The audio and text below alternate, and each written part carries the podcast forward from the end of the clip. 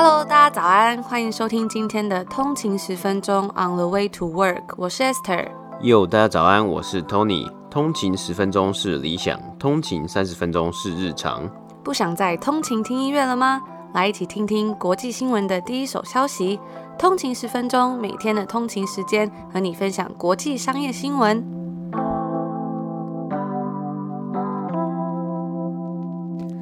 早安，今天是六月十五号，星期二，欢迎回来通勤十分钟。大家早安。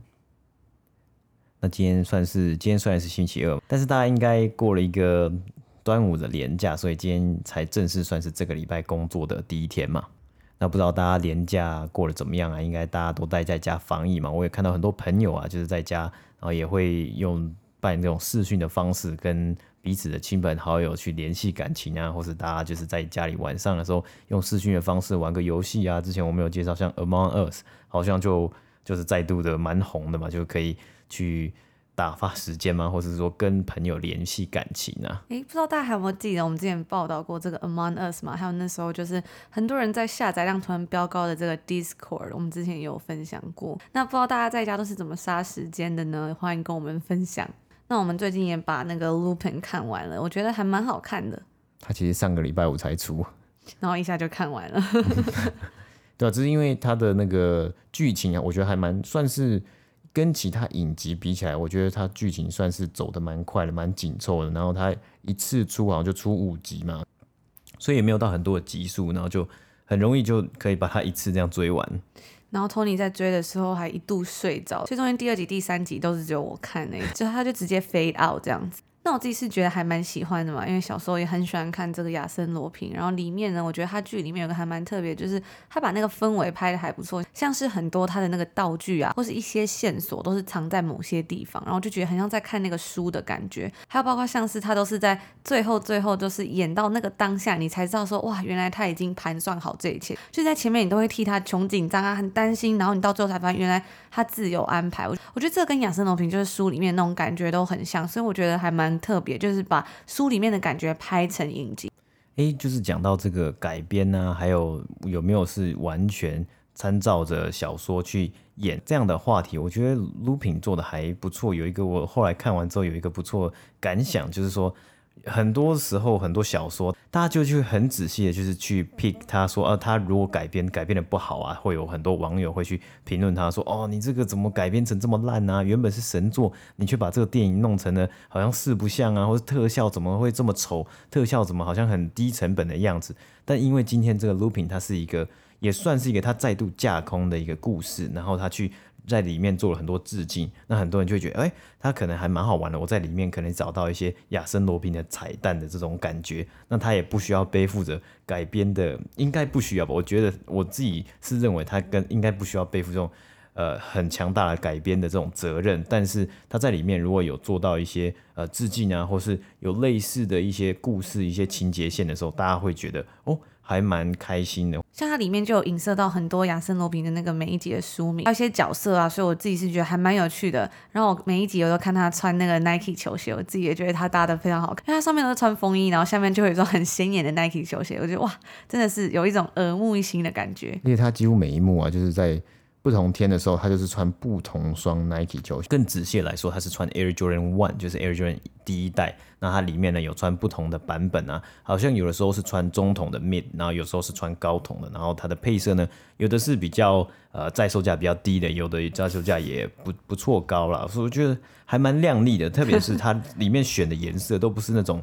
很深色，我觉得我看到好几双都是有黄色的啦，然后有红色的啦之类的。因为它上面都穿的还蛮素的，就有时候是一些很全身黑啊或什么，但它球鞋却特别亮，所以就有特别记得这样。那我们一样赶快话不多说，因为听到这个消防车的声音，我们就赶快进入美股指数吧。好。今天是北美时间的六月十四号星期一，那我们来看一下今天的美股三大指数啊，道琼工业指数是下跌了八十五点，跌幅是零点二五个百分比，来到三万四千三百九十三点。标普五百指数呢是上涨了七点，涨幅是零点一八个百分比，来到四千两百五十五点。纳斯达克指数呢是上涨了一百零四点，涨幅是零点七四个百分比，来到一万四千一百七十四点。那我们今天呢看到纳斯达克指数收盘是再度来到了历史新高，也是自从四月二十六号以来的历史新高。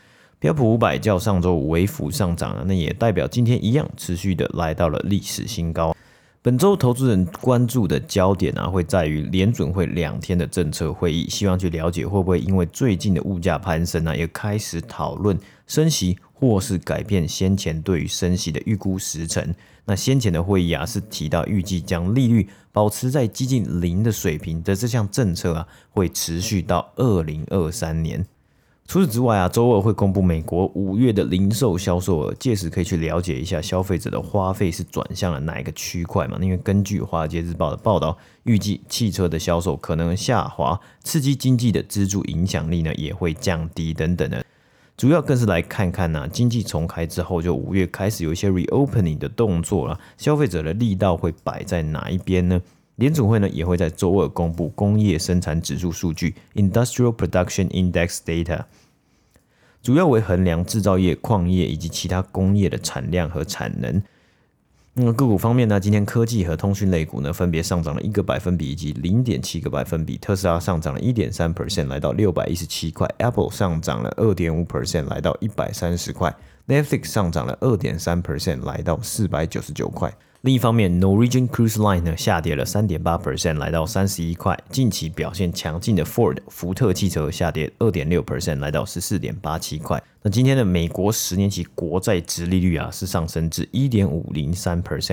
过去四周殖利率是连续下滑。根据华尔街日报的报道，部分的原因包括各国投资者以及退休基金持续扩大对于美国政府公债的持有率。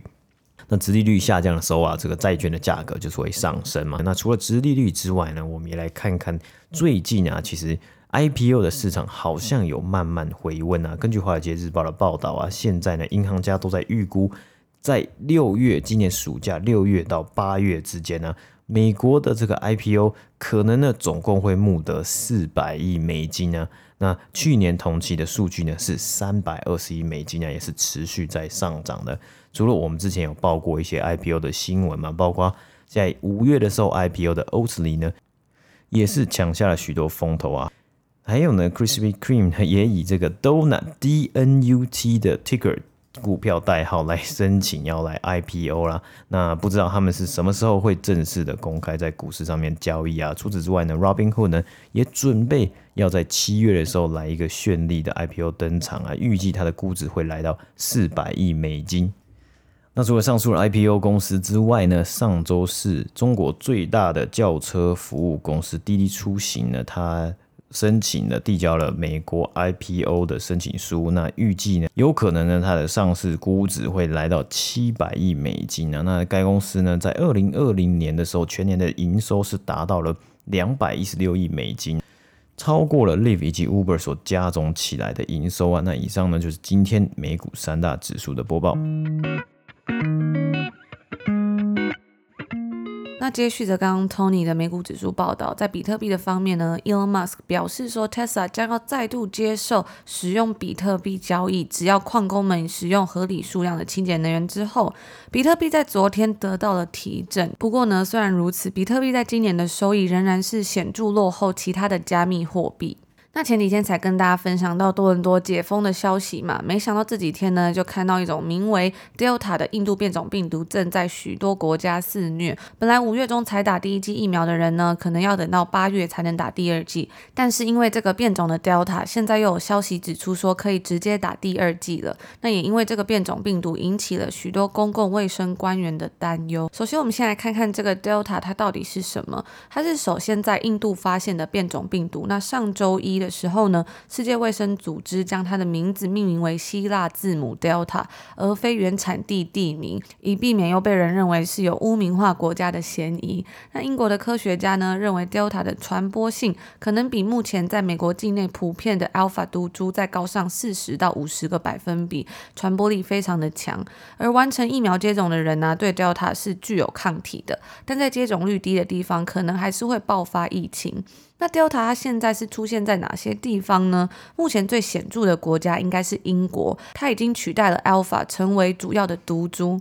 那英国官员就有警告说，本来决定要在六月二十一就要来全面解封，但是呢，因为开始有节节攀升的病例数，政府就决定说他们要把他们的解封日期再延四周了。在美国呢，也一样是出现了 Delta，它是占所有案例的百分之六。在上个礼拜呢，Dr. Fauci 就督促大家赶快去接种疫苗，他表表示说，我们不希望看到英国目前正在发生的事情一样发生在美国。那前 FDA 的官员呢，也告诉 CNBC 说，他认为只要有足够的美国人都接种了疫苗，那 Delta 在今年夏天就不会构成威胁。以上呢，就是今天的第一则关于变种病毒的新闻。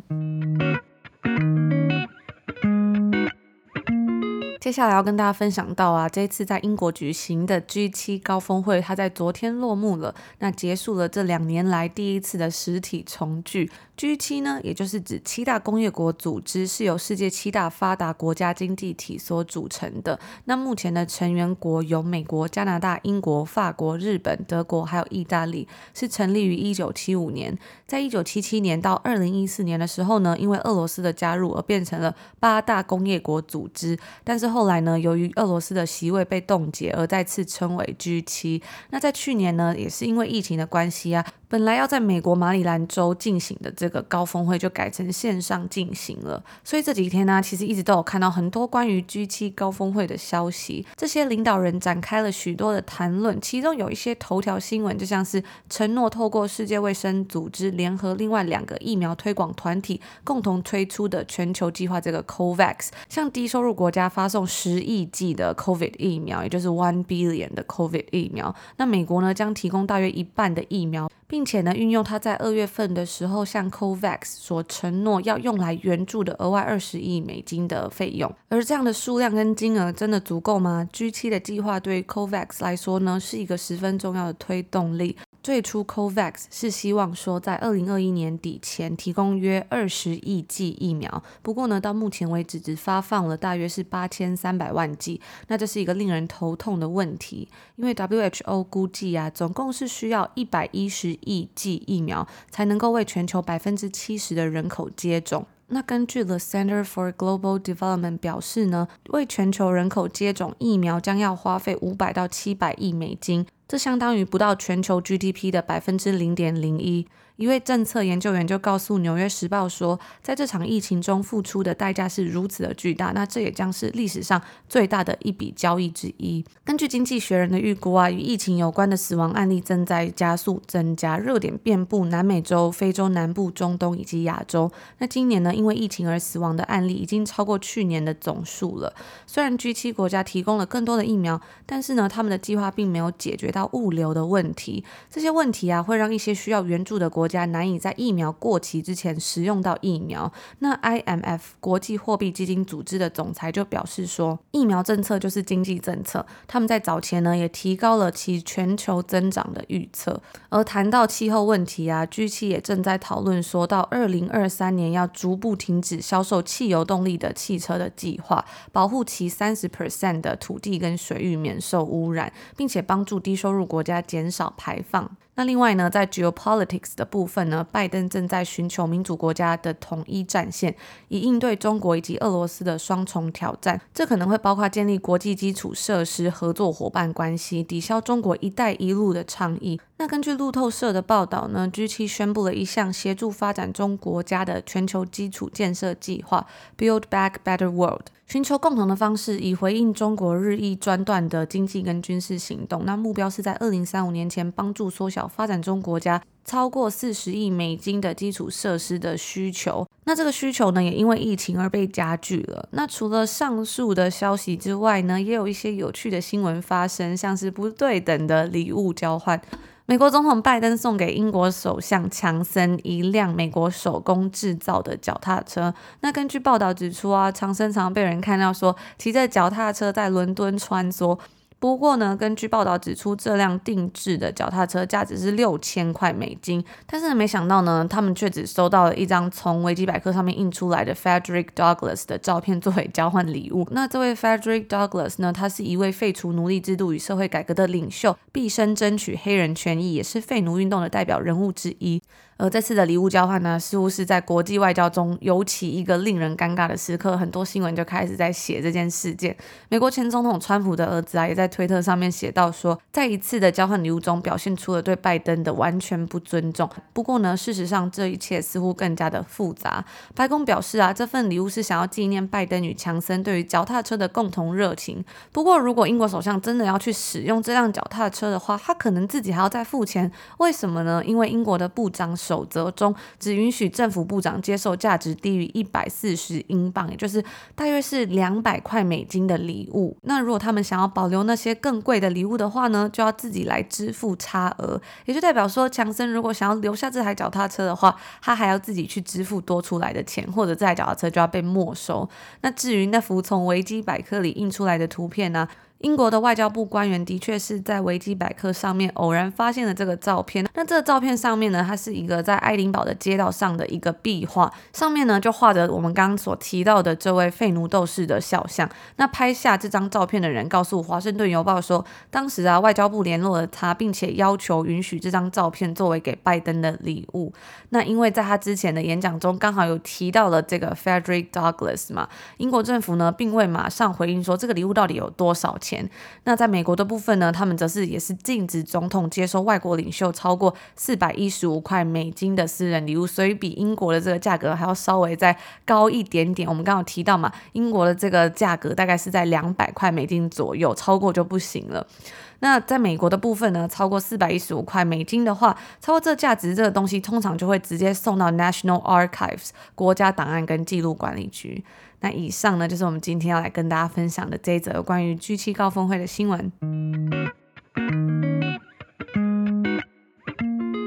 那以上呢，就是今天所要跟大家分享的内容啦，也希望可以帮助大家在这个回归上班的第一天，可以醒醒脑，然后有个好心情。那因为昨天是端午节嘛，就有很多通勤族也跟我们分享了大家吃粽子的状况啊。那也有收到加拿大的通勤族跟我们分享说，哎，什么粽子特别好吃？这几天我也真的吃了蛮多的粽子的，觉得非常的开心。以前在台湾的时候啊，都是吃就是阿嬷包的北部粽，就是那个粽叶是比较硬的，比较像是那种斗笠的叶子，然后里面的米呢。也是比较硬的，但是我在这边买到的粽子啊，好像都是南部粽，就是里面都是比较软的，然后它那个叶子都是也是比较薄的那种，所以还是很好吃啊。只有时候还是很怀念，想要吃一下北部粽的感觉，应该算是阿嬷的家乡味啊。嗯，那除了吃粽子之外呢，端午节就端午连假嘛，我们昨天呢其实也是有出集数的啊。那如果大家还没有收听的话呢，也可以去收听一下昨天的节目哦。